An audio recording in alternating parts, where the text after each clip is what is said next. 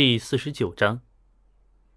曹拓闻言一愣，然后道：“哼，当然读过呀。诸经之首，大道之源，值得时常在手，反复诵读啊。”王玉道：“一通一也可解为变动，易经便是阐述万事万物之间的关联与变动，把人与自然看作是一个互相感应的有机整体。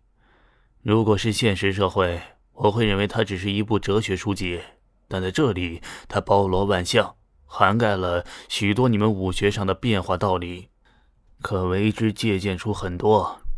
呃，郭靖呢，他因为所学武功的缘故，对《易经》多有接触，反复诵读，每每感触颇深。但是我却有着不同的解读：易者，周而复始者也。曹拓眉头一皱，有反驳之意，却又压了下来啊。听听王玉怎么继续往下说。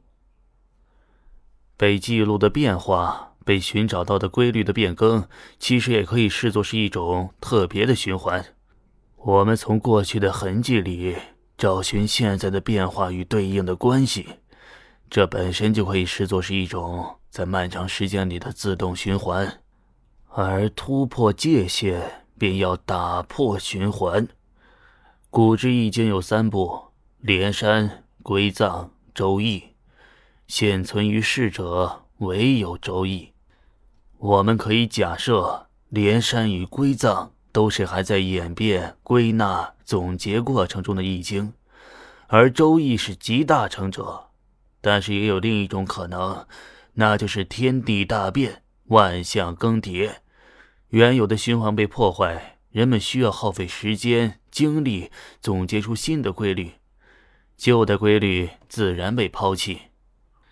王毅所言与如何打破界限似乎毫无关系，没有瓜葛，但是字字都直指核心。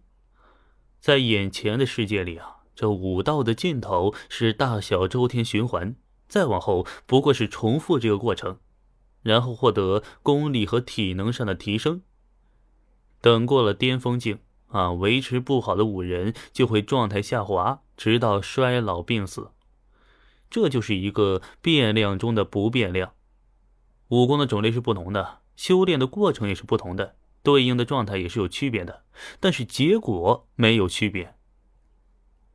曹操能够做到练武如修仙，施展武功宛若仙法，是因为他有金手指，可以每一击、每一次都倾泻出全部内力。更能做到时刻运转大周天，达到天人合一的效果，超越常规的手段啊，成为了他常规的手段，连贯起来自然愈发的显得匪夷所思。但是他严格来说还在原本的框架里，没有跳出去，只是转的比别人快一点罢了，却也依旧是在周而复始。而郭靖要破界限。就需要打破这个周而复始，形成一种全新的脉络与循环。具体怎么做，曹拓不知道。再往下问，王玉也不会回答。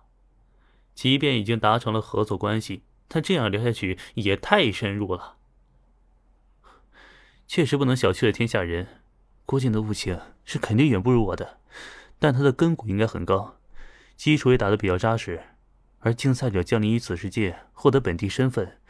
那并不是简单的取而代之，更可以视作是一种临时性的融合。原本的郭靖悟性不够，但是新来的这位悟性却可能不低，两两叠加就弥补上了短板。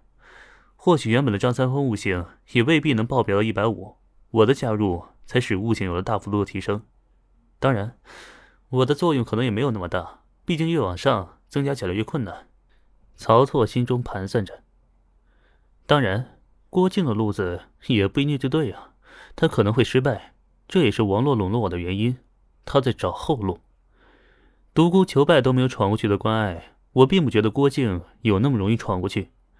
哪怕他坐拥天下，拥有海量资源可以调配，也没那么容易。曹脱又想，随后扭头对王玉道：“我知道前朝曾整理出来过《万寿道经》，共有五百四十函，五千四百八十一卷。”不知是否还有保留啊？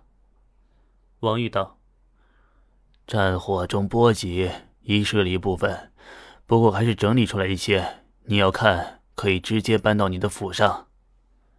我府上？不错，早在半个月前我就准备好了国师府，就等你走马上任。王毅说道。曹透闻言道：“哼，看来你很有自信，我会答应你。